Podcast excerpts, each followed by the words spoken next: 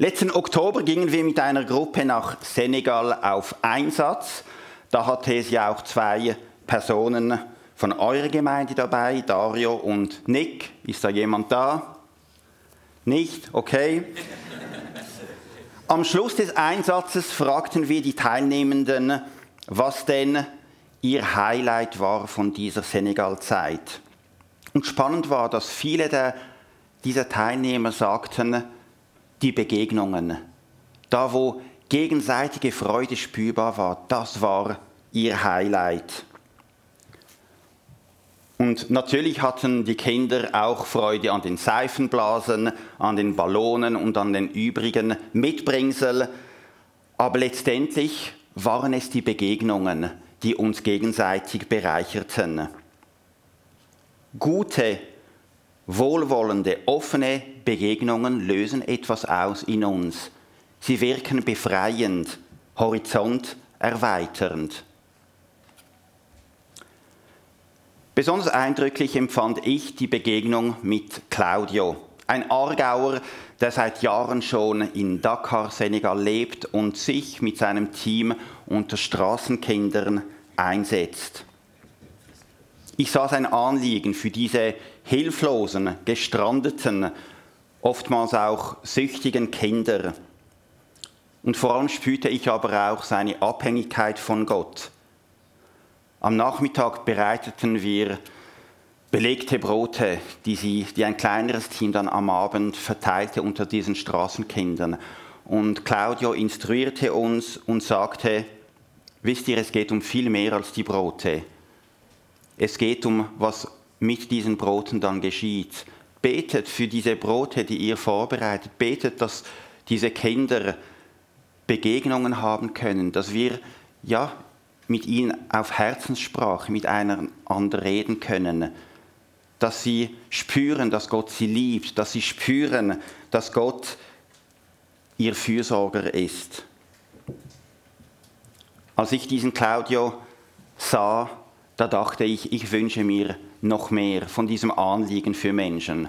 Ich wünsche mir noch mehr diese Abhängigkeit von Gott, so wie dieser Claudio es hat. Wir sind also von unserem Senegal-Einsatz zurückgekommen und haben als Gruppe festgestellt, diese Begegnungen haben uns bereichert und geprägt.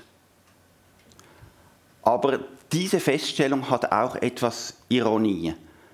Denn als wir nach Senegal gingen als Gruppe, war es unser Anliegen, anderen zu dienen und andere zu bereichern. Und als wir zurückkamen, stellten wir fest, dass letztendlich wir die Beschenkten und Bereichten waren. Wir waren noch nicht nur die Gebenden, aber auch die Nehmenden. Ich bin auf einen Text gestoßen, der für mich eine Kernaussage über Mission ist. Das ist auf der nächsten Folie zu sehen. Wenn wir einem anderen Volk, einer anderen Kultur, einer anderen Religion begegnen, ist es unsere erste Aufgabe, unsere Schuhe auszuziehen, denn der Ort, den wir da betreten, ist heiliger Boden. Sonst könnte es sein, dass wir die Liebe, den Glauben, die Hoffnung eines anderen zertreten oder, was noch viel schlimmer wäre, vergessen, dass Gott schon vor unserer Ankunft dort war. Begegnungen, gerade Begegnungen im interkulturellen und interreligiösen Kontext setzen Respekt, Wertschätzung und Interesse voraus. Nur so kann gegenseitiges Vertrauen wachsen und nur so können wir auch richtig aufeinander hören. Aber dieser Text, den wir da haben, geht noch viel weiter und macht eine recht erstaunliche und tiefgreifende Aussage, nämlich Gott war schon vor unserer Ankunft da. Das heißt so viel wie Gott wirkte in unserem Gegenüber schon bevor wir ihm begegneten. Gott war also aktiv, seine Realität auf irgendeine Art und Weise bereits mitzuteilen. Und wenn dem so ist, dann bedeutet dies, dass wir bei Begegnungen Ausschau halten sollen, sensibel sein für das, was Gott bereits in unserem Gegenüber gewirkt hat. Wie äußert sich die Bibel dazu? Haben wir da Bibelstellen, die uns in diese Richtung ermutigen, Ausschau zu halten und sensibel zu sein für das, was Gott an unseren Mitmenschen bereits gewirkt hat? In der Apostelgeschichte wird berichtet, wie Paulus in dieses heidnische Athen kam. Und da sah er viele Götterstatuen. Da waren verschiedenste Philosophen, die durch die Straßen schlenderten und ihre Lehren zum Besten gaben. Und da scheint es, dass Paulus in diesem Athen wirklich, dass er wirklich allem begegnet ist, nur einem nicht. Gläubige Menschen, die Jesus nachfolgten. Und ausgerechnet in diesem Setting kommt jetzt eine bedeutende Aussage von Paulus. In Apostelgeschichte 17 lesen wir, als ich durch die Straßen eurer Stadt ging, stieß ich auf einen Altar mit der Inschrift für einen unbekannten Gott. Nun, gerade diese euch unbekannte Gottheit verkünde ich euch. Was wir hier sehen, ist Paulus, der Ausschau hält, der sensibel ist für das, was Gott bereits gewirkt hat, bevor er nach Athen kam. Mit dieser Inschrift, mit diesem Zitat wird Paulus hellhörig und er merkt, Gott hat sich den Athenern bereits genähert. Er hat bereits etwas von der Realität des lebendigen Gottes ihnen mitgeteilt. Paulus erkennt, er fängt nicht bei Feld Null an, wenn er mit anderen über seine Hoffnung und über Jesus redet. Gott war eben schon da, vor seiner Ankunft. Mich entlastet diese Vorstellung, dass Gott mir vorauseilt. In unseren Begegnungen, Gesprächen, Treffen, wo auch immer wir hingehen, dürfen wir zuversichtlich sein, dass Gott schon vor uns da war. Wir dürfen zuversichtlich sein, dass in der Biografie unserer Gegenüber irgendwo Gott bereits vorkommt. Wenn wir also in Begegnungen von, unseren, von unserem Glauben und von Jesus erzählen, da dürfen wir ganz entspannt sein, weil die Verantwortung, was unser Gegenüber mit dem macht, die liegt letztendlich nicht auf unseren Schultern. Gott ist der Wirkende. Bei ihm laufen die Fäden zusammen. Im Januar durfte ich zwei Familien im Norden von Thailand begegnen, Shan-Familien. Und bei diesen zwei Familien war etwas von dem zu erkennen, von diesem vorauseilenden Gott.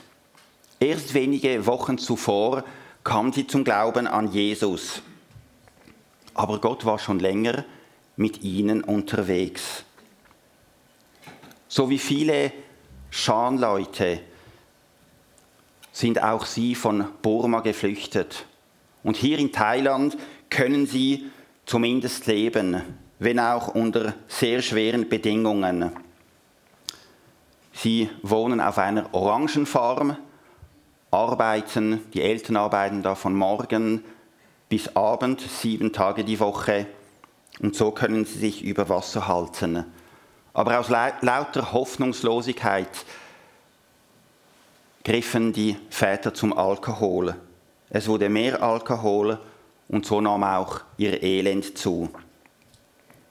Aber da war auch die, eine Schwester von diesen Familien und die ging in eine, in eine nahegelegene Gemeinde dieser Orangenfarm, wo sie arbeiteten. Und diese Schwester erzählte ihnen, dass Jesus sie verändern könne, dass da echte Hoffnung zu finden sei.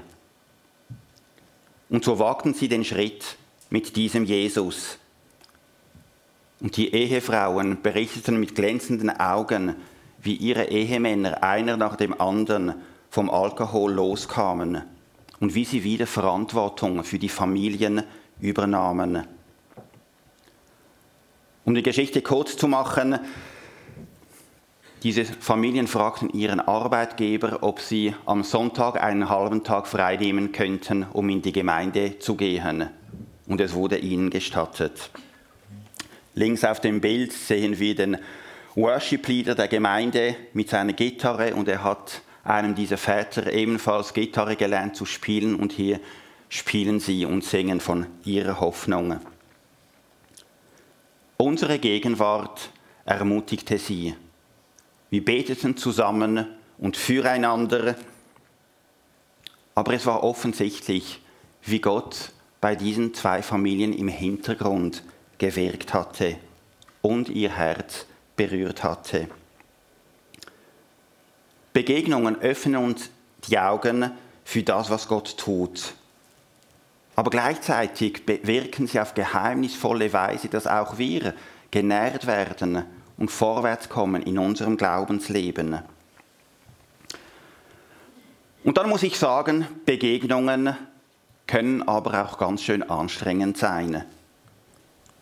Sie kosten Zeit, sie kosten Energie. Und bei vielen Begegnungen hört es nicht bei einer Begegnung auf, aber da ist Engagement gefragt. Und dann kann es gut vorkommen, dass sich irgendeinmal eine Begegnungsmüdigkeit einstellt. Und diese Begegnungsmüdigkeit spürte ich auch vor einer gewissen Zeit und wir sind mit der Familie auf dem Pilgerweg unterwegs. Jedes Jahr machen wir eine Etappe mit unseren zwei Töchtern und jetzt kommen wir dann bald in Spanien an und wir müssen uns überlegen, welchen Weg nehmen wir nun in Spanien. Nehmen wir den klassischen St. Jakobsweg oder nehmen wir den Küstenweg im Norden von Spanien. Und meine Frau und ich, wir wollten eindeutig lieber den Küstenweg nehmen, ruhiger, schöner, aber wir bezogen auch unsere Töchter mit ein und fragten sie, ja, was meint denn ihr? Und sie waren sehr vehement und plädierten für den klassischen Pilgerweg. Und wir fragt, fragen ihnen, ja, weshalb denn?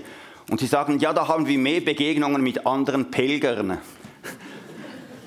Manchmal brauchen wir einen Anstoß, um uns bewusst wieder für Begegnungen zu, zu entscheiden und uns da hineinzuwagen.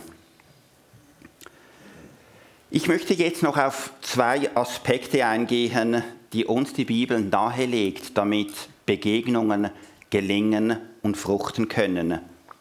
Auch gerade Begegnungen im interkulturellen und interreligiösen Kontext. Der erste Aspekt ist folgender.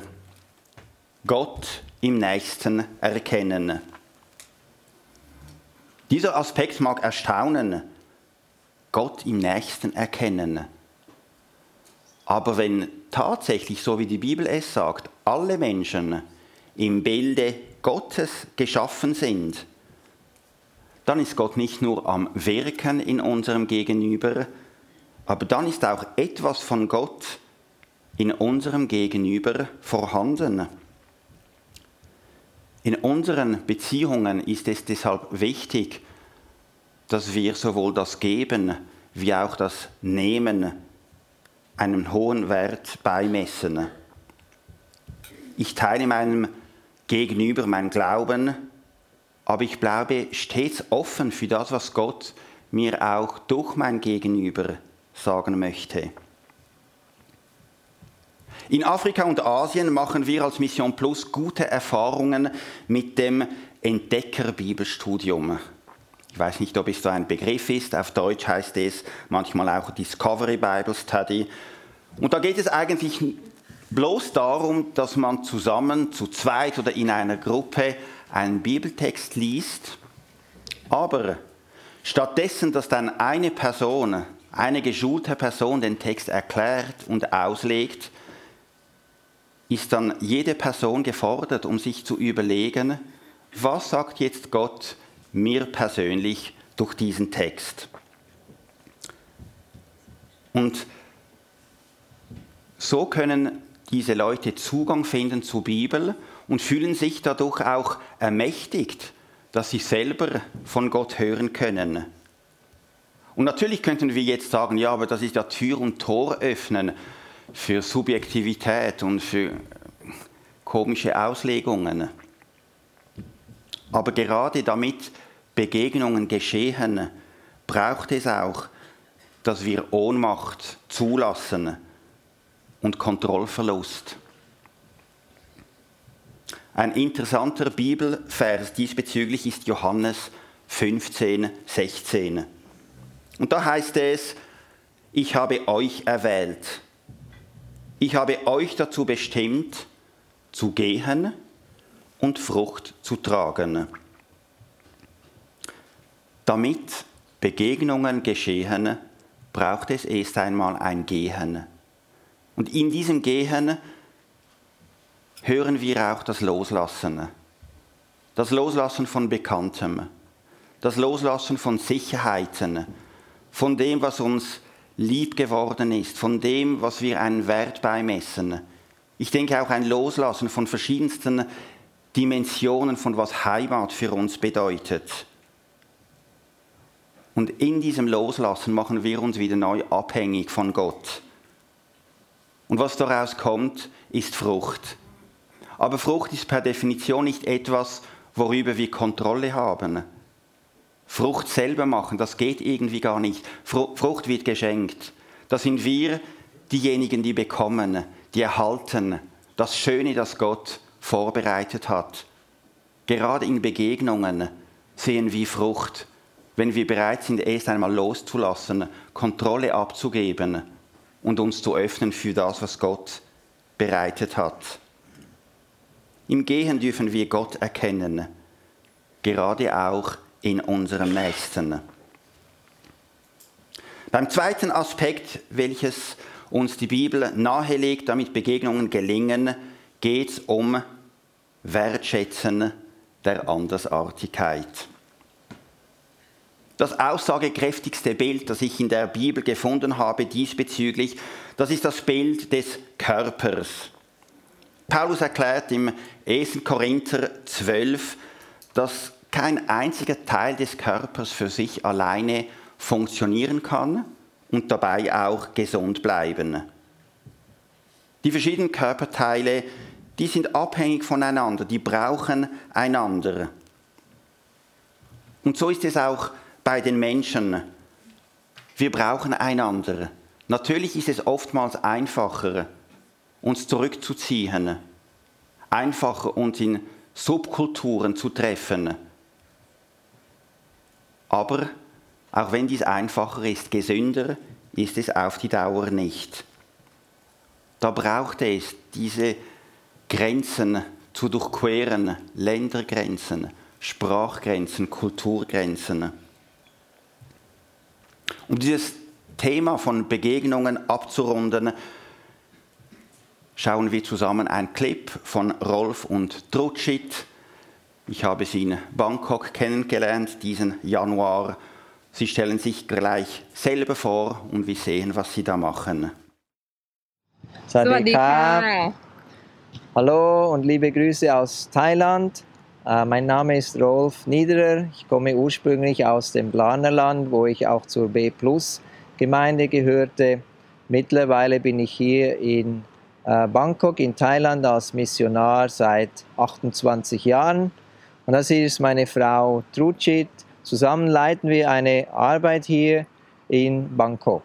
And here we are in the drug rehab center. We call it the shelter. We take in guys with uh, addiction problem, whether it's uh, drug, alcohol, and by the love and by the gospel of Jesus Christ that they know they are loved and they're been set free. We also have another house called House of Friends where we um, do discipleship in an intensive way. And we also um, have a Bible study online course periodically and beside that, we have a place to host a outreach team from abroad, and we we we would love to welcome the team from Switzerland as well. And beside that, we have a, a ministry, outreach ministry in the slum. Jawohl, in dem Slum, da gehen wir auch äh, rein und evangelisieren sehr stark. Haben sich schon einige Leute auch bekehrt und da sind wir jetzt im Begriff, die auch sammeln zu wollen und auch intensivere Jüngerschaft und Anleitung zu geben. Dann haben wir auch einen Kinderdienst hier in dem Slum, wo wir äh, die Kinder Reich Gottes Werte lehren. So im Mai werden wir beide zusammen in der Schweiz sein und auch B-Plus-Gemeinden besuchen und Beziehungen knüpfen. So, wir freuen uns, das zu machen und hoffentlich auch euch zu treffen. So, bye bye. Bye. Bei Rolf und Trucic spürte ich viel von dem. Immer wieder sich neu öffnen für neue Begegnungen, sich auch der Andersartigkeit öffnen, auf Menschen zugehen, darauf zählen, dass Gott in ihnen wirkt, das Potenzial in anderen Menschen sehen. Sie arbeiten, wie es gesagt worden ist, von ihnen in einer Drogenreha, Alkoholreha und stehen diesen Menschen bei. Auf dem Bild rechts unten sehen wir Nat. Sein Vater verließ seine Freundin in der Schwangerschaft. Er kam also ohne Vater zur Welt. Seine Mutter war Alkoholikerin und starb in einem Autounfall, als er zehn Jahre alt war. Mit 20 kam er ähm, mit dem Alkohol in Berührung, 20 Jahre lang ähm, leidete er unter Sucht, Alkoholsucht. Und als er 40 war, kam er dann schließlich in diese Reha. Und er stellte fest, wie sein Leben verändert wurde. Mittlerweile ist er schon sieben Jahre da.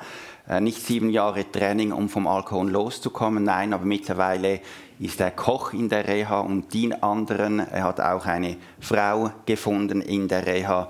Und solche Geschichten machen einfach Freude, sehen, wie Gott Menschen begegnet.